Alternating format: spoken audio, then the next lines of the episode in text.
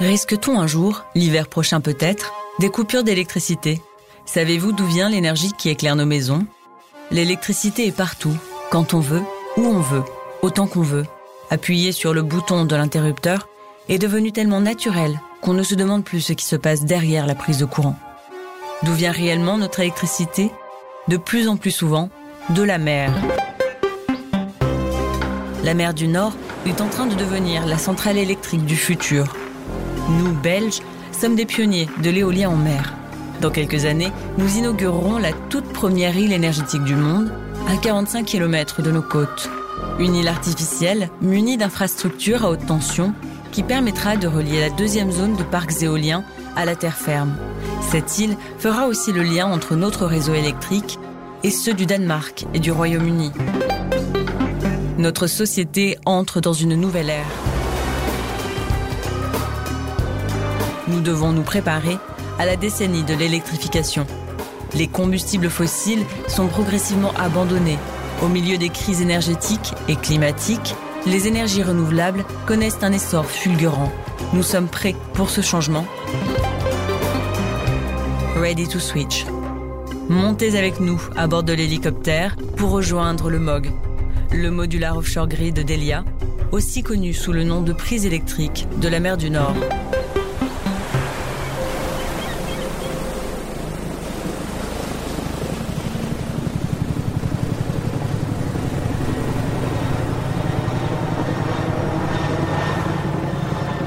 Good morning, everybody. Welcome on the OSI platform.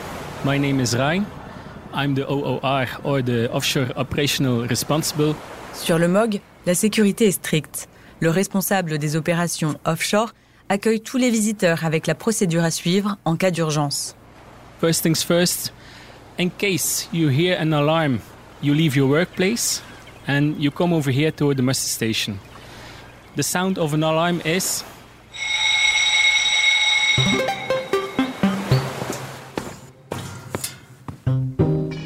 Tanguy Petre est Asset and Method Manager Offshore Structures. Autrement dit, il est le responsable des infrastructures et procédures pour le MOG. Il nous guide à travers les 41 mètres de la plateforme. Celle-ci se compose de quatre étages, le pont des câbles, le pont électrique JIS, la salle de contrôle et le top deck, avec l'hélisurface qui permet l'atterrissage de l'hélicoptère. Où allons-nous? Donc nous allons euh, à l'étage le plus bas de la plateforme, le cable deck, où euh, finalement les, les câbles sous-marins remontent pour euh, entrer dans la plateforme et se connecter à la sous-station.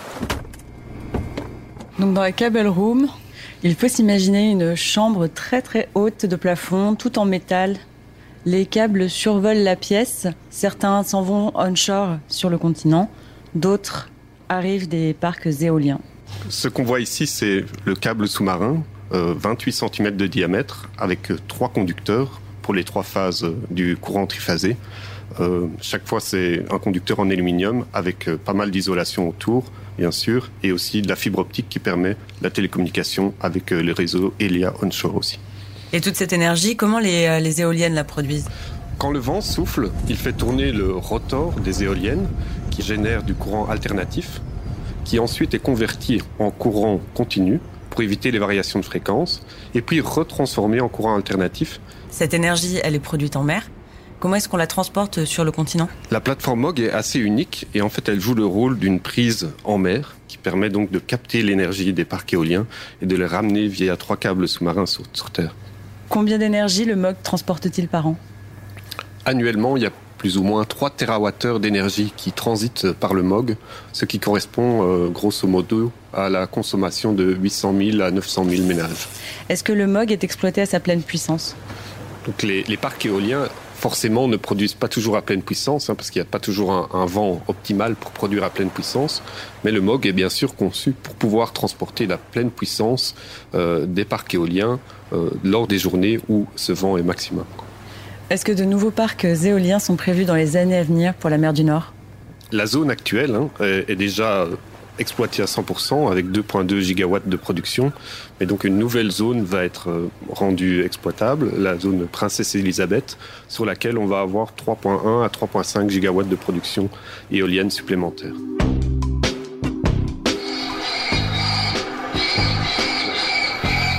Que vous venez d'entendre, c'est un système pour euh, effrayer les oiseaux qui simule euh, des bruits de rapaces en fait, et donc qui vont faire peur aux oiseaux. Et on utilise ça pour euh, permettre des opérations en sécurité de l'hélicoptère, mais aussi pour éviter un maximum de déjection des oiseaux sur la plateforme.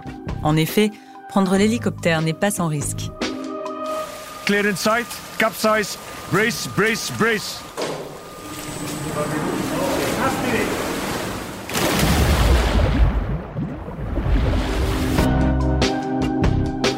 Monter en hélicoptère et parcourir les 40 km qui séparent la côte d'Ostende de la plateforme offshore, Elia impose une formation de sécurité à chaque visiteur. Quelques semaines avant notre visite sur le MOG, nous écoutions donc notre instructeur expliquer les risques d'un crash d'hélicoptère, les effets de l'eau glacée sur le corps ou encore le risque de désorientation et de panique. Après la théorie, la pratique, avec la simulation d'un crash.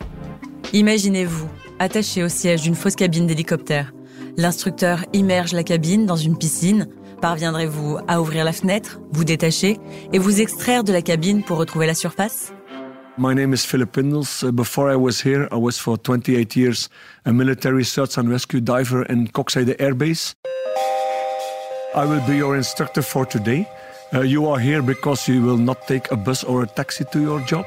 Uh, you will be transported with a helicopter from Ostende. You will fly average at a thousand feet and the speed will be between 200 and 250 kilometers an hour.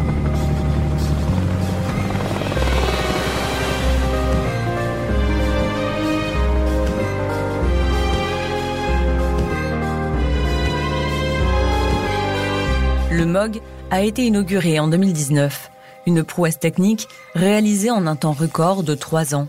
Seule une poignée de visiteurs a pu s'aventurer sur cette structure assez unique. La plateforme qui ressemble à un immense cube orange posé sur l'eau, fait face aux parcs éoliens. Le plus ancien date de 2018. Il s'agit du Sea Power. Précédemment, chaque parc éolien avait son propre câble sous-marin pour amener l'énergie vers euh, le réseau terrestre Elia. Ça a changé avec le concept du MOG, euh, parce que là, ici, nous avons quatre parcs éoliens qui se connectent à cette plateforme, et puis euh, ce, ce sont trois câbles qui après partent de la plateforme vers le réseau terrestre n'avoir que ces trois câbles-ci plutôt que des câbles individuels Quels sont les avantages? Eh ben, bien sûr, c'est déjà un avantage économique, hein, parce qu'il y a un câble en moins. Et euh, quand on connaît le coût de ces câbles sous-marins, c'est non négligeable. Puis il y a un avantage sur l'environnement, parce que c'est moins d'impact, trois câbles plutôt que, que quatre. Et enfin, finalement, puisque cette énergie est d'abord rassemblée, puis dispersée sur trois câbles, si on a une faute sur un défaut sur un câble, finalement, il y a encore toujours les deux autres câbles qui peuvent transporter l'énergie. Ce qui n'était pas le cas dans un cas d'un parc éolien qui se connecte individuellement, car là, en cas de défaut câble, bien sûr, le transport n'est plus possible.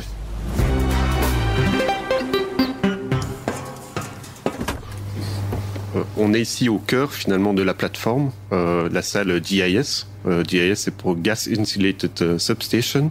Et donc c'est un peu comme un, un, grand aiguillage, on pourrait voir, et qui permet de décider comment l'énergie qui vient des parcs éoliens est finalement redirigée par quel câble vers le réseau terrestre. Le jour où nous sommes venus faire le reportage, le MOG accueillait également des techniciens en charge de la maintenance des infrastructures.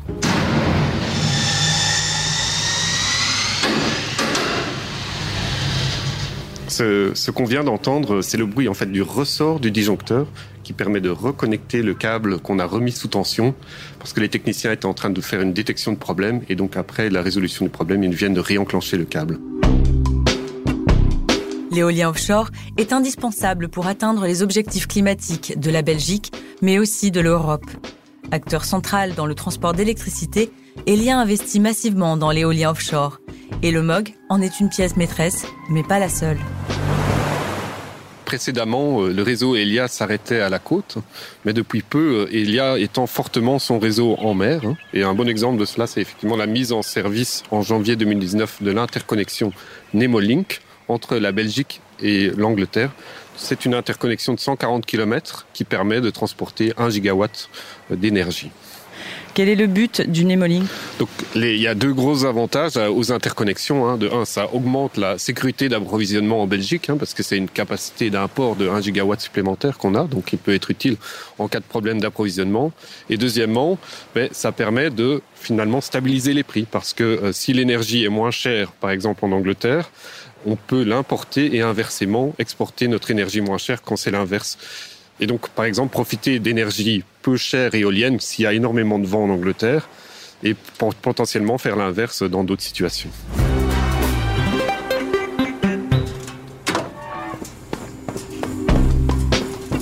Au troisième étage la plateforme, nous voici ici dans la salle de contrôle. Donc, euh, vous pouvez imaginer en fait un ensemble d'armoires électriques avec tous des équipements électriques de protection et de contrôle dans la salle. Il y a aussi des écrans pour le suivi euh, des alarmes qu'on peut avoir sur les équipements et pour euh, pouvoir les opérer. Au sein de l'équipe offshore, nous utilisons aussi un maximum d'innovation dans la façon dont nous maintenons nos installations. Un bon exemple, c'est l'utilisation des HoloLens, qui sont des casques de réalité augmentée et qui permettent à des experts onshore finalement de voir ce que voit le technicien offshore et de pouvoir l'assister dans l'ensemble de ses réparations. La salle de contrôle, on l'appelle aussi la salle avec euh, une vue, parce qu'il y a des grandes fenêtres. C'est un peu une exception finalement dans les plateformes offshore. Donc euh, nos techniciens ont la chance de pouvoir travailler avec euh, vue sur la mer et les éoliennes. Une salle avec vue, comme le dit Tanguy Petre. Quand on accède au top deck, le toit du MOG, où se trouve la plateforme d'atterrissage de l'hélicoptère, la vue est à couper le souffle. Des kilomètres d'éoliennes s'étendent sur la mer, une vraie vision d'avenir. On voit ici devant nous euh, les éoliennes des, parcs éoliens actuels. Mais si on tourne le regard plus vers l'est, à 15 km d'ici de la plateforme, se trouve l'endroit où sera construite euh, l'île Princesse Elisabeth, donc c'est l'île qui permettra de connecter 3,5 gigawatts de production éolienne supplémentaire, mais sur lequel se trouveront aussi deux interconnexions. Une deuxième en fait interconnexion vers l'Angleterre, en plus de Nemolink, euh, qui est Nautilus, également une interconnexion vers le Danemark, euh, Triton Link. En quoi cette île sera une première dans le monde Personne jusque-là n'a construit une île artificielle pour accueillir des installations électriques. Donc effectivement, c'est une première mondiale ici qu'on va réaliser en mer du Nord. Les Danois ont aussi cette ambition, mais a priori, euh, on ne sera un peu avant eux. Qu'est-ce qui distingue une île artificielle d'une plateforme comme le MOG Construire une île artificielle, ça va être un vrai défi. Hein. Ici, la météo est, plutôt calme avec des vagues pas trop hautes, mais en cas de tempête, vous pouvez imaginer les vagues et donc le défi que, que c'est de construire une île qui, qui ne soit d'ailleurs pas submergée par après. Euh, le concept, euh, c'est qu'on va faire une île en caisson, c'est-à-dire qu'on va construire des blocs de béton qui vont faire tout le contour de l'île. Ces blocs de béton, ils vont être construits euh, sur terre et puis amenés en mer. Et puis, on va les faire couler à l'emplacement de, de l'île pour construire ce contour. Et après, ce contour va être rempli de sable hein, qui peut être dragué sur place et, et remplir l'intérieur de l'île.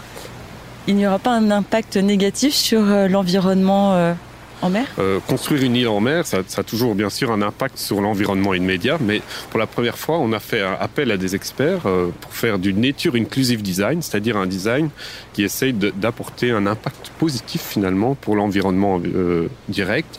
Il a été étudié comment des rochers qui seront placés pour protéger par exemple les câbles vont permettre de favoriser l'apparition d'animaux, de végétation, etc. Même dans les caissons, il est réfléchi de, de peut-être faire rentrer l'eau pour là aussi favoriser un certain biotope, même au sein des caissons. Quel est le but de cette nouvelle île ainsi que de toutes les infrastructures construites par Elia en mer du Nord? Donc la, la, mer du Nord, ça va vraiment devenir la centrale énergétique de l'Europe. Hein. Euh, il y a une capacité très forte de production d'énergie offshore finalement dans la mer du Nord. Et ça cadre pleinement dans le Green Deal aussi européen qui a pour ambition d'ici 2050 qu'on soit tout à fait carbone neutral, hein, sans émission de CO2 pour l'énergie et qu'on puisse installer jusqu'à 300 gigawatts de production énergie offshore. Ces derniers mois, on a beaucoup entendu parler du projet Ventilus et du projet Boucle du Hainaut, une ligne à haute tension qui doit permettre d'approvisionner en électricité produite par les éoliennes euh, les familles à l'intérieur des terres. Comment cela va-t-il se passer exactement? Effectivement, euh, ces deux projets sont, essentiels. C'est en fait les, chaînons manquants sur notre réseau haute tension. Et donc, euh, rajouter ces deux projets, ça va vraiment permettre de compléter le maillage et renforcer finalement notre réseau de tension. Mais aussi, le réseau de tension actuel ne, ne permet pas d'injecter ces 3,5 gigawatts de production offshore supplémentaire de la concession Princesse Elisabeth. Et donc, ces deux projets sont vraiment essentiels pour pouvoir injecter, euh, comme tu l'as dit, justement cette nouvelle production offshore euh, sur Terre. Donc vraiment, sans ces deux projets, euh, il n'y a pas de nouvelle concession euh, euh, Princesse Elisabeth possible. Avec le MOG, Elia déborde d'ambition et veut redessiner la carte de la mer du Nord. Celle-ci doit devenir la centrale électrique du futur.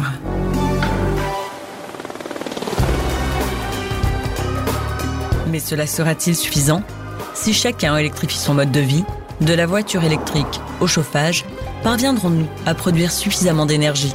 Et derrière cette question se pose le véritable enjeu. Les lumières resteront-elles allumées pendant les hivers à venir? De l'épisode 2, nous irons chercher la réponse à cette question au NCC. Il s'agit du Centre de contrôle national depuis lequel ELIA surveille en temps réel et 24 heures sur 24 l'équilibre entre l'offre et la demande en électricité. À bientôt pour l'épisode 2.